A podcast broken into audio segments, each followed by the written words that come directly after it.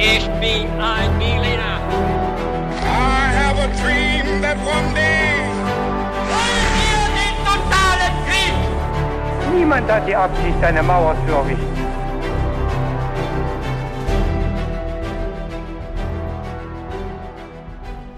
Hi und herzlich willkommen zu einer weiteren Folge His to Go. Ich bin David Und ich bin Viktor. Und ich sage euch ganz kurz, wie es auch dieses Mal ablaufen wird bei His to Go. Victor hat für uns alle eine Folge vorbereitet, von der ich keine Ahnung habe. Ihr wahrscheinlich auch nicht. Und wir werden uns dieser Folge gleich mit ein paar sehr kniffligen Fragen zum Mitraten nähern. Da werden wir sehen, ob ich vielleicht schon ein bisschen Vorwissen habe oder nicht. Bevor wir dann allerdings dazu kommen, haben wir eine ganz klassische Frage, nämlich Victor, was ist dein Getränk jetzt zum Podcast? Mein Getränk heute zum Podcast ist ein alkoholfreies Bier. Und ich trinke heute einen Elephant Ice Tea auf Empfehlung unseres Zuhörers Tim. Und damit, Viktor, werde ich dir jetzt das Wort übergeben und wir kommen dann zu unserer letzten Folge des Jahres 2021 und auf die bin ich sehr gespannt und lehne mich jetzt zurück und äh, du machst dann mit den Fragen oder dem Intro weiter. Richtig, ja. Also es geht mit einem Intro los. Und ja, wir werden heute, David, über einen ganz bedeutenden Moment in der Weltgeschichte sprechen, wie wir es ja schon häufiger gemacht haben. Und ähm, ja, du ahnst es vielleicht bereits, äh, um was es gehen wird. Und zwar um den Ausbruch des Krakatau. Ja, und warum ahnst du es? Ähm, naja, weil du mich ja in meiner Abschlussarbeit auch unterstützt hast. Ja. ähm, sie Korrektur gelesen hast. Mhm. Und ähm, jetzt bin ich mal gespannt, was du vielleicht noch darüber weißt. Aber wir werden uns vor allem dem Ereignis widmen. Das heißt, ähm, es wird schon äh, ein anderer Schwerpunkt sein als bei meiner Arbeit. Das ist gut, weil dann weiß ich wahrscheinlich recht wenig. Aber ich bin gespannt auf die Fragen und auf das Intro. Na. Am 28. August des Jahres 1883, einem Montag, wurde um 10.02 Uhr förmlich die ganze Welt erschüttert, als der Krakatau in der Sunderstraße in Indonesien ausbrach. Und zwar in solch einem Ausmaß, dass quasi der ganze Berg in die Luft gesprengt wurde. Neuerdings durch die Telegrafie verbunden, berichteten jetzt Zeitungen weltweit von dieser Katastrophe. Und damit rückte erstmals überhaupt ein einzelnes Ereignis in den Fokus einer weltweiten Berichterstattung. Kurz darauf, als der Himmel sich zu den Sonnenuntergängen und Aufgängen rötlich zu färben begann, war den Menschen bald bewusst, dass sie Zeugen eines ersten global wahrgenommenen Klimaereignisses wurden. Viele Historiker sind der Auffassung, dass dieses Ereignis die Debatte über die Erderwärmung erst in Gang setzte. Wir sehen also, dass diese Geschichte ganz viele unterschiedliche Aspekte ansprechen wird. Wir kommen aber jetzt erstmal zu den Fragen. Die erste Frage lautet, welches Tier könnte den drohenden Ausbruch des Krakatau gespürt haben? War das A, die Möwe, B, der Elefant oder C, das Schwein? Ähm, das mit den Tieren wusste ich tatsächlich sogar, aber welche Tiere das waren, weiß ich nicht. Ich erinnere mich aber, ähm, dass in einem anderen Fall, äh, beim Tsunami, ich weiß gar nicht in welchem Jahr, bei dem großen Tsunami Mitte der 2000er Jahre, dass da die Elefanten es waren, die äh, einige Leute gerettet haben äh, und auf den Hügel gerannt sind. Deswegen könnte ich mir vorstellen, dass die Elefanten vielleicht dann auch, wenn sie den Tsunami gespürt haben, auch den Vulkanausbruch gespürt haben. Mhm. Okay, also du tippst auf den Elefanten. Wobei es den vielleicht da gar nicht gibt. Aber jetzt habe ich schon gesagt. Ja, ich nehme mal den Elefanten. Okay, mal schauen. Äh, die zweite Frage lautet, wodurch war der Ausbruch des Krakatau für die Menschen am gefährlichsten? A. Durch die Flutwellen, die er auslöste. B. Durch die pyroklastischen Ströme, die er freigab. Oder C. Weil er Windstürme auslöste. Da ich ja jetzt gerade schon äh, vom Tsunami geredet habe, äh, glaube ich, ist es naheliegend und ich, ich auch weiß, wie verheerend das ist, ist es naheliegend, wenn ich jetzt dabei bleibe. Vielleicht habe ich ja dann wenigstens eine Antwort richtig und ich gehe dann auch jetzt auf die Flutwellen. Alles klar. Und dann kommen wir zur letzten Frage. Welcher Naturwissenschaftler bewies erstmals, dass besonders explosive Vulkanausbrüche das Klima über einige Jahre abkühlen? War das A. William Humphreys, B. Roger Verbeek oder C. Benjamin Franklin? Benjamin Franklin ist der einzige der drei, der mir etwas sagt. Und ich meine, ich hätte da ein paar von den Namen schon mal gehört. Und ich erinnere mich auch, dass Benjamin Franklin auf jeden Fall was in die Richtung veröffentlicht hat. Deswegen nehme ich jetzt tatsächlich mal den äh, US-Amerikaner Benjamin Franklin, den man vielleicht nicht erwarten würde. Ich, ich probiere es mal damit. Alles klar. Ja, also er war auf jeden Fall auch Naturwissenschaftler. Das kann man schon mal sagen. Wir werden sehen, was die richtigen Antworten sein werden. Und jetzt komme ich zur Geschichte. Ja, David, im Intro habe ich jetzt was von Vulkanen, die Spuren auf der ganzen Welt hinterlassen, von der Bevölkerung in Indonesien, die unter den schrecklichen Folgen gelitten hat und dann auch noch von sowas wie dem ersten globalen Medienereignis gesprochen. Und bevor wir jetzt wirklich zur Explosion des Krakatau kommen und uns die Folgeentwicklung dann anschauen, wollen wir natürlich erstmal wissen, wie das alles so miteinander zusammenhängt. Und was brauchen wir dafür? Ich vermute mal, wir brauchen dafür den berühmten historischen Kontext. Sehr richtig, ja. Und da gehen wir, wie es sich in der traditionellen Geschichtswissenschaft gehört, chronologisch vor. Und erstmal sehr weit zurück. David, magst du mal ins Blaue raten, wie weit? Ich würde sagen, wir gehen zurück bis zur ersten Besiedelung Indonesiens, 2000 vor Christus. Ja, könnte man fast so sagen, dass es die erste Besiedlung ist. Also der Mensch war schon lange vorher ähm, auch, oder eine Art des Menschen, Ja. eine Art des Homo ähm, auf dem Gebiet des heutigen Indonesiens. Aber wir gehen ja schlappe 6000 Jahre zurück. Mist, okay, habe ich mich ordentlich verschätzt. Ja, aber du warst schon eigentlich ziemlich nah dran, so von dem Aspekt, den ich jetzt ansprechen werde. Denn vor 6000 Jahren wanderten austronesische Völker vom asiatischen Festland aus in das Gebiet des heutigen Indonesiens. Das äh, war damals natürlich noch kein Indonesien und diese austronesischen Völker, auf die geht die indonesische Bevölkerung zurück. Also dort ist der Ursprung äh, zu sehen. Und zu Beginn unserer Zeitrechnung, also wir machen jetzt einen großen Sprung, weil wir wollen ja auch schnell zu unserem eigentlichen Ereignis kommen, kam durch weitere Einwanderungswellen zunächst der Hinduismus und äh, im 4. Jahrhundert der Buddhismus auf die Insel Sumatra, die eben ein, eine von ja, über 17.000 Inseln in Indonesien ist. Die Menschen übernahmen daraufhin nicht nur die sprachlichen und kulturellen Aspekte der Einwanderer, sondern eben auch deren stark hierarchisierte politische Ordnung, die eben ähm, ja ganz anders war als vorher bei den austronesischen Völkern üblich, wo ähm, ja die Hierarchie einfach horizontaler war. Und daraufhin bildeten sich einige Königreiche heraus, die dann erstmal miteinander konkurrierten. Ein neuer Umbruch ergab sich dann, als der Islam nach Indonesien kam und im 15. Jahrhundert der Herrscher Malakas, des zu diesem Zeitpunkt mächtigsten Reich im indonesischen Archipels, zum Islam konvertierte. Und mit den Portugiesen kamen dann Anfang des 16. Jahrhunderts auch die ersten Europäer nach Indonesien. Und äh, zu diesem Zeitpunkt war eigentlich der größte Teil der Bevölkerung bereits ähm, muslimisch geprägt. Wir merken also, dass die Geschichte Indonesiens durch ganz viele Kulturkreise beeinflusst wurde und auch die Sprache und Schrift änderte sich regelmäßig und nicht überall gleich oder gleichzeitig, sodass schon in einer frühen Phase zig unterschiedliche Sprachen und auch Schriften existierten.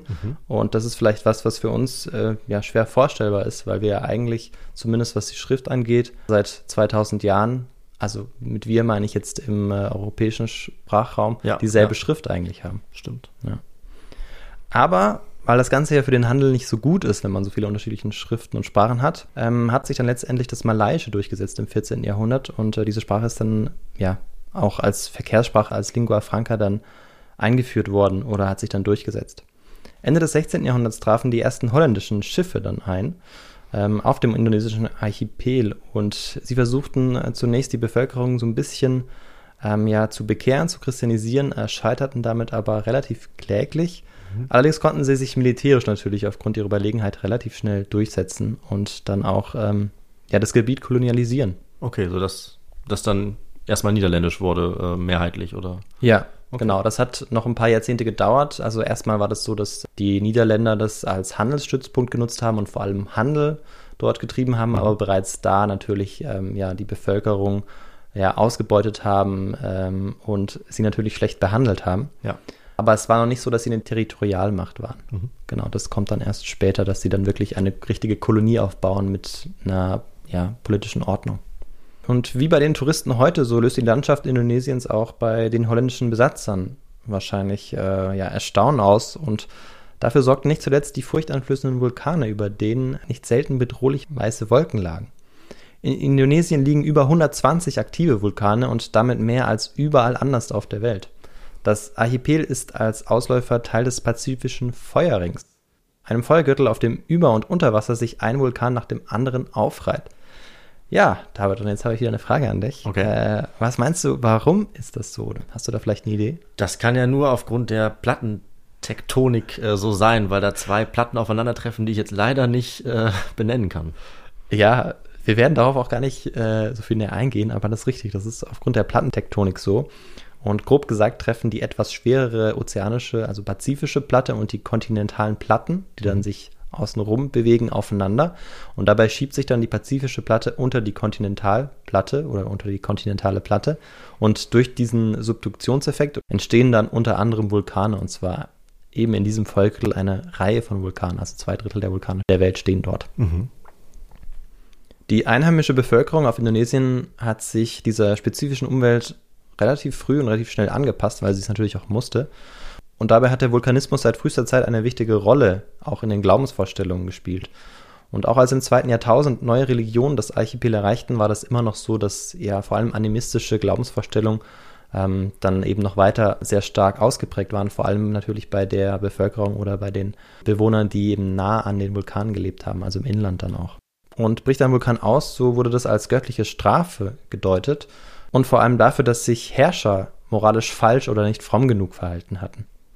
Als beispielsweise 1815 mit dem Tambora ein anderer, weit explosiverer Vulkan ausgebrochen ist, machten die Einheimischen vor allem den Sultan des gleichnamigen Sultanats verantwortlich. In dem Fall Tambora auf Sumbawa. Das war 68 Jahre vorher. Und genau, wir haben auch eine Folge darüber gemacht. Mhm. Die kann man sich auch gerne äh, ja, anhören. Das sollte man sogar, ja. Und ja, auf jeden Fall. Also da gibt es äh, viele Parallelen natürlich auch, weil es zwei gleiche oder ähnliche Ereignisse sind. Mhm. Also gleiche Ereignisse, aber unterschiedliche Auswirkungen ähm, dann hatten jeweils. Trotz des Zeitungsbooms im 18. Jahrhundert, wir springen jetzt nach Europa, äh, und obwohl eigentlich die Niederländer das indonesische Territorium kolonialisiert hatten, erfuhren in der Außenwelt nur einige Spezialisten vom Ausbruch von diesem Tambora und das auch nur zeitlich verzögert. Denn so eine Überfahrt, die ja, dauerte ja wahrscheinlich über 100 Tage. Ich habe das jetzt nicht genau nachgeschaut. Und deshalb ist es natürlich auch völlig uninteressant für Tageszeitungen darüber zu berichten. Doch eine Erfindung sollte das jetzt im 19. Jahrhundert auf den Kopf stellen. Und ähm, ja, David, vielleicht weißt du ja auch, welche Erfindung das sein könnte. Ähm, also wenn es um Kommunikation geht, dann würde ich sagen, äh, der Telegraph. Also die Telegrafenkabel, die man dann auch unter Wasser verlegen konnte und die eben dann, ja, äh, verschlüsselt die Nachrichten extrem schnell überbringen konnten. Großartig. Ja, richtig. Okay. Die Erfindung der elektrischen Telegrafie und die Entwicklung des Unterseekabels oder unterseeischen Mm, okay. Kabels. Ähm, das kam dann ein bisschen später, die Entwicklung. Und in Vorder- und Hinterindien und damit auch bei der Sunderstraße, wo unsere Geschichte heute spielen wird, zwischen den Inseln Sumatra und Java, das kann man sich gerne auf einer Karte anschauen, ähm, dann ist das Ganze auch ein bisschen anschaulicher. Da waren Mitte des 19. Jahrhunderts Kabel verlegt worden, die dann auch endlich ab den 1870ern ungefähr äh, nach etlichen gescheiterten Versuchen funktionierten. Anfang des Jahres 1883 dachte an den Küsten rund um die Sunderstraße wohl niemand daran, dass der Vulkan, der sich jetzt zwischen ihnen befand, bereits zu brodeln begann. Etwa 200 Jahre lag jetzt der letzte Ausbruch des Vulkans zurück und das ist natürlich in der Erfahrungswelt des Menschen ähm, ja sehr, sehr lange, sehr weit zurück. Viele Generationen. Ja, richtig, genau. Und die Menschen glaubten längst, dass der Krakatau ja sehr friedlich war und wahrscheinlich sogar erloschen äh, war. Doch es begann eigentlich am 10. Mai ungefähr mit einem plötzlichen Zittern des Berges. Die Leuchtturmwärter, die sich an der Südzunge Sumatras befanden, sahen, wie das Meer eine ungewöhnlich weißliche Farbe annahm und zudem vorübergehend zu gefrieren schien. Also das Meer war wirklich spiegelglatt dann auch. Und das ist ein typisches Zeichen dafür, dass irgendwas nicht stimmt. Oh, oh, ja, das klingt schon unheimlich. Und ja, die nächsten fünf Tage wiederholte sich das Ganze jetzt immer wieder, wurde auch immer wieder beobachtet und dann auch weiter berichtet. Dann am sechsten Tag spürten Schiffskapitäne, die die Sunnerstraße passierten, ein ungewöhnliches Beben, als sie den Berg passierten. Die Sunnerstraße war eine sehr vielbefahrene Straße, weil es wirklich ein wichtiger Handelsweg auch war, um äh, beispielsweise dann auch Waren nach China zu bringen. Dabei ist der erste, der uns von den Vorkommnissen berichtet, der Schiffsführer Hollmann oder Holman der äh, deutschen Korvette Elizabeth. Also das Schiff ist deutsch, der Kapitän ist wahrscheinlich äh, Engländer, ich glaube, ist Amerikaner. Und er verfasst ein sehr ausführliches Zeugnis mit den Worten: Da sahen wir von der Insel rasch eine weiße Cumuluswolke aufsteigen. Sie stieg beinahe senkrecht auf, bis sie nach etwa einer halben Stunde eine Höhe von 11.000 Metern erreicht hatte. Hier fing sie an, sich wie ein Schirm zu spreizen, wahrscheinlich weil sie die Höhe der Gegenpassatwinde erreicht hatte. Und so war bald nur noch ein kleines Stück blauer Himmel am Horizont zu sehen. Später nahmen auch andere Schiffe die Eruption wahr. Auch weiter im Landesinneren in der Hauptstadt Batavia, die nach der Unabhängigkeit Indonesiens in Jakarta umbenannt wurde, und so heißt sie heute auch noch, vernahm man am 20. Mai das Donnergrollen. Jetzt stand es außer Zweifel, dass sich der lange Zeit untätige, aber offenbar nicht erloschene Krakatau wieder in eine aktive Phase begab. 200 Jahre hatte der Vulkan eben geruht, äh, wobei geruht geologisch betrachtet eigentlich das falsche Wort ist, denn in dieser Zeit hat sich im Vulkanberg so einiges abgespielt Hm. und ähm, vor allem hat sich da ein extremer Explosionsdruck aufgebaut. Aber nach zwei Tagen hatte sich der Vulkan erstmal wieder beruhigt. Ja, David, und äh, was meinst du geschah dann? Dann wurde ähm, vermutlich, ja, davon ausgegangen, dass jetzt nichts passiert, aber wahrscheinlich war das Gegenteil der Fall und naja, ich denke mal, dann muss es ja jetzt zum Ausbruch gekommen sein nach diesem Vor Vorbeben. Mhm. Ja, es kommt auch noch zum Ausbruch. Ähm, ich hätte dir vielleicht auch noch mehr Tipps geben können, aber erstmal wurde diese unbewohnte Insel eine Touristenattraktion, ein Oh, Urlaubsziel. okay. Da wollten äh, jetzt natürlich alle hin, Das habe ich weil nicht das hatte erwartet. sich ein bisschen beruhigt und man wollte natürlich wissen, wie der Berg jetzt aussah Hm. und ähm, ja, m- so ein bisschen, ein bisschen Action erleben. Das ist natürlich die falsche Richtung, die die Leute hätten nehmen sollen. Ja, das ist richtig, ja. Aber erst, also der Berg war jetzt erstmal wieder ein bisschen ruhiger. Und das konnten sich auch vor allem eigentlich nur gut Betuchte leisten. Und dann wurden sogenannte Lustfahrten veranstaltet zur Insel. Ja, und am 24. Mai war man jetzt auch in Europa über den Ausbruch informiert, als die Londoner Times eine kurze Meldung veröffentlichte. Heftiger Vulkanausbruch, Insel Krakatoa, Sunderstraße. Also auf Englisch natürlich. Und das ist natürlich jetzt, wenn wir uns anschauen, was vorher eben beim Tambora beispielsweise passiert ist, dass es Wochen dauerte, bis diese Meldung in Europa äh, oder in New York eintraf, bringt die Telegrafie natürlich jetzt ganz neue Möglichkeiten mit sich. Denn diese Nachricht war erst am 23. Mai übermittelt worden. Am 30. Juli, genau vier Wochen vor dem Höhepunkt des tragischen Schauspiels, kam es zu einem kuriosen Zwischenfall.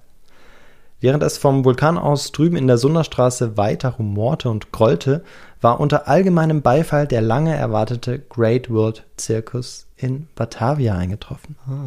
Jeden Abend gab der Zirkus eine Vorstellung, ja samstags sogar zwei. Aus New York waren die Artistinnen und Artisten auf die Insel Java angereist und hatten ein prächtiges und riesiges Zelt mitgebracht. Die Shows hatten großen Erfolg und Abend für Abend waren die Vorstellungen ausverkauft. Star des Zirkus war ein kleiner Elefant. Okay, das ist gut, das ist gut. Ja. Seine Wärterin war ganz stolz äh, auf ihren Liebling und ihren Aussagen zufolge war dieser Elefant der kleinste trainierte Dickhäuter der Welt. Währenddessen wurde das Donnergrollen Mitte August immer lauter. Am 22. August meldete ein Kapitän eine riesige Eruptionssäule. Am 25. August sprach ein anderer von Erschütterung und wieder andere berichteten von Aschefällen. Am 26. berichtete ein Dorfbewohner Sumatras, dass aus den Rissen im Fußboden seiner Hütte heiße Asche hervorquoll.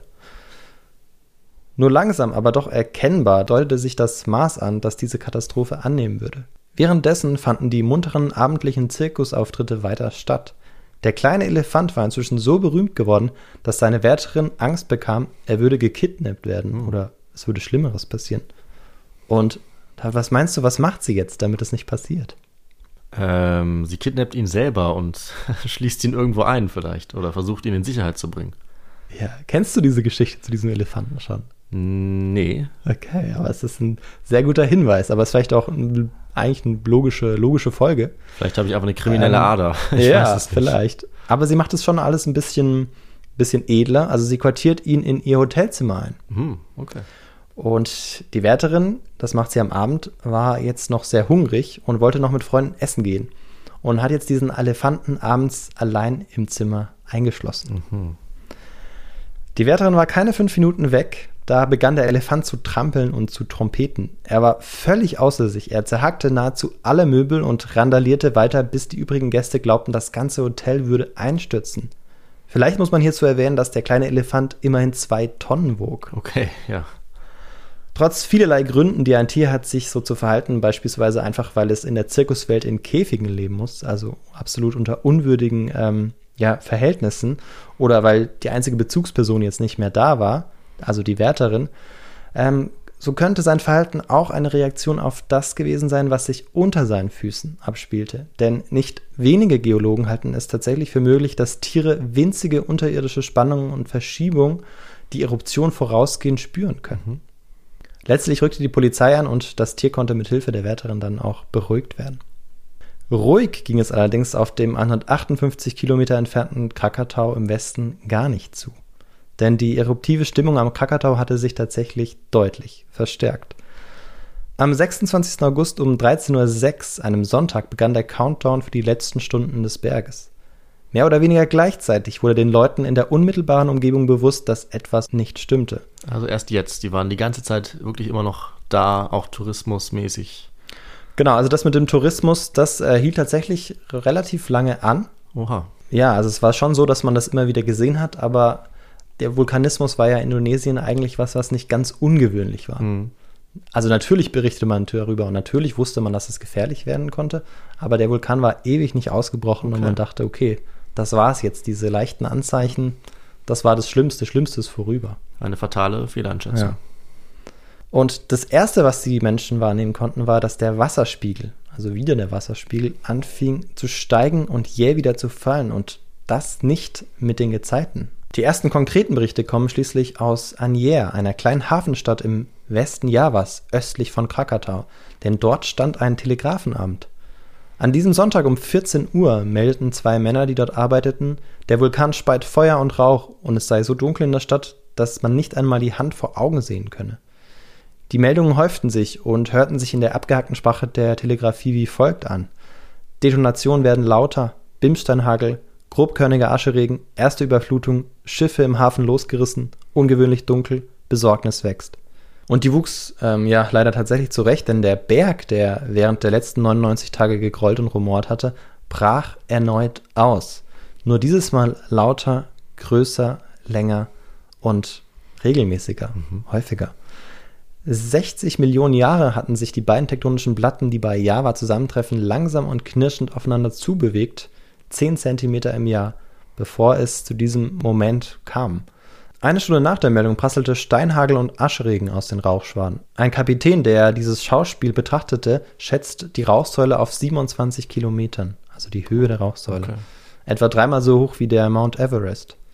Die Vulkanasche bedeckte das Deck der Schiffe, etwa acht Daumen breit, das sind wahrscheinlich etwa 15 bis 20 Zentimeter. Boah, okay. Also man spürte den Ausbruch jetzt deutlich Ja. äh, intensiver als vorher. Ja.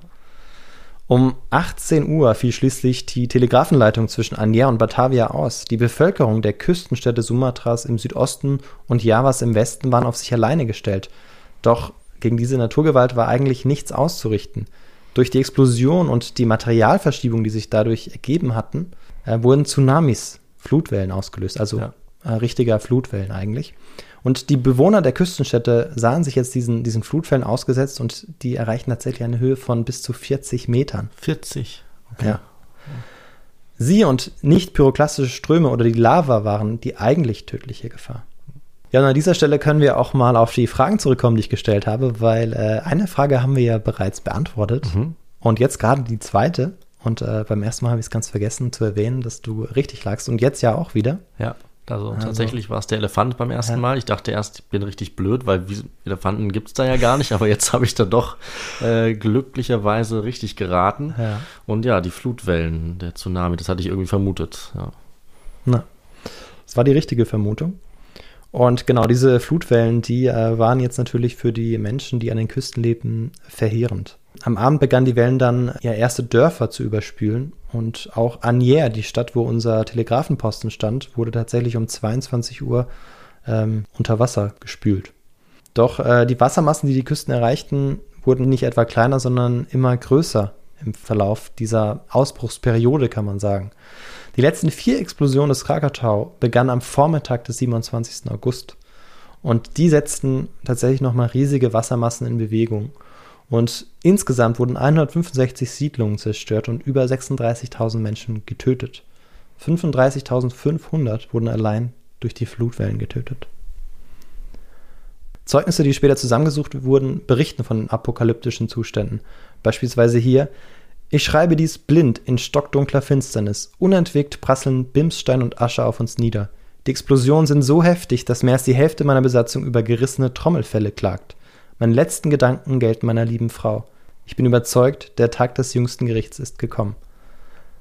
Am 27. August um 10.02 Uhr brach der Krakatau mit einem ohrenbetäubenden Knall aus und der Berg explodierte und verlor zwei Drittel seiner Masse.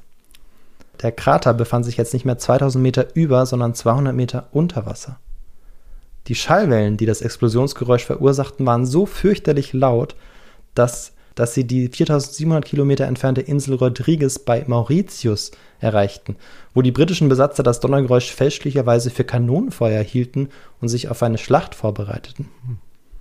Nie ist ein natürlicher Schall über eine größere Distanz gemessen worden und damit gilt das Explosionsgeräusch der finalen Eruption als das lauteste, das je gemessen wurde. Mhm. Bimstein-Inseln, die nach dem Ausbruch auf dem Meer entstanden waren, wurden zum Teil bis an die Küste Südafrikas getrieben. Und die letzte Explosion hatte auch eine Druckwelle ausgelöst, die siebenmal um die Erde ging. Und wieso wissen wir das? Weil sich im 19. Jahrhundert nicht nur die Telegrafie weiterentwickelt hatte, sondern natürlich auch insgesamt der Bereich der Wissenschaft extrem weiterentwickelt hatte. Und so gab es auch neue Wetterinstrumente, wie beispielsweise Barographen, also Luftdruckmesser. Und ähm, da konnte man eben auch diese Eruption auf der ganzen Welt eigentlich messen, also in der ganzen industrialisierten Welt, muss man dazu sagen. Ja. Im offiziellen Bericht des britischen Konsuls Cameron an den britischen Premierminister vom 1. September 1883 steht abschließend, die gesamte Südostküste Sumatras hat unter den Auswirkungen des plötzlichen Anstroms des Meeres gelitten. Die Westküste Javas ist verwüstet worden. Die Hafenstadt Anjer, in der Schiffe mit Kurs auf Javasee und chinesisches Meer anlegen, um Order entgegenzunehmen, in der mehrere tausend Einwohner lebten, existiert nicht mehr. Das einstige Stadtgebiet ist inzwischen ein Sumpf. Viele Europäer und zigtausend Einheimische sind ertrunken. Es gab auch tatsächlich kurioseste Fälle von Überlebenden. Ein Mann beispielsweise war zu Hause eingeschlafen und als er aufwachte, stellte er fest, dass die Welle ihn und sein Bett auf den Gipfel eines Hügels getragen und dort in absoluter Sicherheit abgesetzt hatte. Wow. Zuletzt schauen wir uns jetzt noch die Auswirkungen an und ähm, die waren sehr bedeutsam, wie ich bereits in meinem Intro schon angedeutet habe. Mhm. Denn die Explosion war nicht nur für Spezialisten und Besitzer von Barographen erfahrbar, sondern bald für nahezu die gesamte zeitungslesende Welt. Und in den industrialisierten Ländern, in denen Zeitungen verfügbar waren, war das ein weit bedeutenderer Anteil, als es heute der Fall ist also der Prozentsatz an Zeitungsleser, weil es natürlich auch nicht so viele alternative Medien gab, in denen man sich über mhm. Neuigkeiten aus der Welt, sagen wir heute, informieren konnte. Aber das war eben damals völlig neu, dass man sich tatsächlich jetzt aus der Welt informieren konnte ja. durch die Erfindung der Telegrafie. Erstmals konnte ja die Welt über ein Ereignis, eine Naturkatastrophe informiert sein, die sich auf äh, der gegenüberliegenden Seite abgespielt hatte. Räume, die vorher weit weg waren, wurden plötzlich ganz nah. Und das war etwas ganz Neues, auch wenn es heute für uns selbstverständlich erscheint, alles im Internet nachlesen zu können. Äh, was auf der Welt passiert, war das eben damals ganz und gar nicht der Fall und absolut außergewöhnlich. Und so ist beispielsweise auch im Milwaukee Journal zu lesen: By thousands, people are killed. Greatest horror in the history of modern times. Thrilling scenes and incidents on the Java adjacent island. Whole villages buried. Auch wenn wir heute sagen würden, dass es sicherlich nicht das Greatest Horror in the History of Modern Times war, so war die Katastrophe zumindest das erste mediale Weltereignis mhm. und als solches einzigartig. Ende des Jahres 1883 und vor allem im Jahr 1884 zeigte sich bald eine andere Auswirkung der Eruption, als der Himmel plötzlich bei Sonnenauf- und Untergängen einen rötlichen Stich bekam. Hierzu gibt es tatsächlich auch weitere Informationen in der Tambora-Folge, wie das dann genau ähm, abläuft. Ja, und ich erinnere mich auch, ich glaube, haben wir damals drüber gesprochen, dass es sogar Gemälde gibt, die aus dieser Zeit diesen rötlichen Himmel einfangen und vielleicht auch deswegen gemalt wurden, weil der so anders und so beeindruckend aussah, aber eben mit schrecklichem Hintergrund. Ja, ja, richtig, genau. Und das ist in diesem Fall gibt es auch wieder ein sehr prominentes oder vielleicht noch prominenteres Beispiel. Ja. Und ähm, ja, du weißt es vielleicht auch. Ich tippe jetzt auf Der Schrei. Ja, genau. Der Schrei von Eduard Munch soll auch durch das Wetter inspiriert worden sein. Ja, Wahnsinn. Und dasselbe war bereits 68 Jahre vorher geschehen, als äh, der Tambora-Ausbruch eben für eine weltweit veränderte Atmosphäre sorgte. Aber damals wusste eben niemand, wer oder was das ausgelöst hatte. Das war nach dem Krakatau aber anders. Bald wusste nahezu jede und jeder, dass die Ursache dafür der Vulkanausbruch war. Als sich die Wissenschaftlerinnen und Wissenschaftler weiter den globalen Auswirkungen von Vulkanen widmeten, fanden sie schließlich im Jahr 1913 heraus, dass explosive Vulkane, die Schwefel in die Stratosphäre schleudern, das Klima abkühlen. Mhm. Verantwortlich hierfür war ein gewisser William Humphrey. Aha. Also doch kein gewisser US-Amerikaner, auf Ja. den ich getippt hatte. Ja, aber ich habe ihn äh, mit Absicht äh, reingenommen. Also alle drei Namen, die ich genannt haben, haben eine wichtige Rolle gespielt Ja. ähm, in der Betrachtung ähm, des globalen Klimas. Benjamin Franklin war der Erste, der in Zusammenhang mit dem Laki-Ausbruch, der Ende des 18. Jahrhunderts stattfand, eben auch so eine veränderte Einstrahlung wahrgenommen hat und eine erste Vermutung angestellt hat. Und damit blieb er wirklich lange der Einzige, aber er konnte es nicht beweisen. Ja. Und erst dadurch konnte die Ursache der Tambor-Katastrophe in den Jahren 1816 und 1817 in Europa überhaupt aufgedeckt werden. Und erst dadurch widmet man sich überhaupt spezifisch globalen Klimaphänomenen. Und das ist auch das Ende meiner Geschichte. Dann sage ich äh, vielen Dank für ähm, diese Story über, ja, wie du gesagt hast, das erste große weltweite mediale Ereignis. Ähm, dieser Hintergrund war mir jetzt auch nicht bekannt. Also mit, ähm, ja, mit der Mediengeschichte und der Berichterstattung hätte ich das jetzt nicht in Verbindung gebracht, äh, obwohl ich schon einiges über den äh, Krakatau gehört habe. Und wenn ich ehrlich bin, ähm, stand der auch auf meiner Themenliste schon etwas länger. Aber jetzt ähm, habe ich ihn dir belassen, weil du ja auch Experte bist dafür, muss man mittlerweile sagen, im Gegensatz zu mir. Äh, und deswegen habe ich mich gefreut, dass du das aufgearbeitet hast. Und ich finde es äh, sehr schön, dass du auf viele Quellen eingegangen bist was einfach äh, immer toll ist und was natürlich unverzichtbar ist, wenn wir über Geschichte sprechen, dass wir eben hören, ähm, wer, wann, wieso auch darüber schreibt. Ähm, sehr spannend. Und ich wusste auch nicht, dass es äh, wirklich eine Serie von Ausbrüchen waren. Also ich gehe immer davon aus, es macht einmal Knall und dann ist es vorbei. Aber dass es wirklich so ein langer Zeitraum ist und auch die Tragik, dass die Leute auch so eine lange Zeit gehabt hätten, um zu reagieren, das ist ähm, schon heftig und zeigt uns natürlich auch, dass es ja, schon gut ist, dass wir in der heutigen Zeit leben, wo natürlich sowas dann be deutlich besser erforscht ist und besser erkannt wird, sodass wir so einen Effekt wahrscheinlich nicht mehr hätten, dass die Leute zur Katastrophe hinströmen. Ähm, ja, und da eben kann man sagen, dass wir haben doch einiges gelernt aus diesem Fall. Und du hast es ja auch nochmal ausgeführt, was wir alles gelernt haben. Und äh, auch über die Vergangenheit dadurch erfahren, also was für eine Auswirkung ein Vulkanausbruch global haben kann, das Klima, die Ernte verschlechtern kann, das ist beeindruckend und äh, auch erschreckend, finde ich. Und äh, ja, einfach somit auch eine sehr spannende Folge.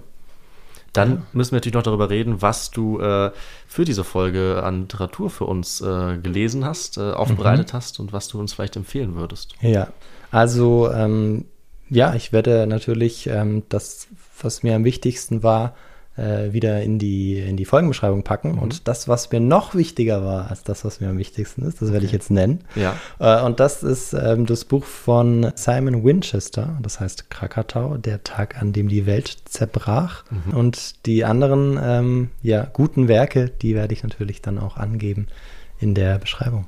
Ja, das Buch klingt wirklich sehr lesenswert. Äh, vielleicht schaue ich auch mal rein, weil ich äh, schon ein bisschen Vorwissen dazu habe und es sehr interessant finde. Vielleicht vor meiner nächsten Vulkanfolge zum Vergleich. Ich will auch mal eine machen. Ähm, jetzt kommen wir allerdings dann dazu, wie man uns unterstützen kann, wie man uns erreichen kann. Das muss ja auch am Ende jeder Folge noch sein und darf nicht fehlen.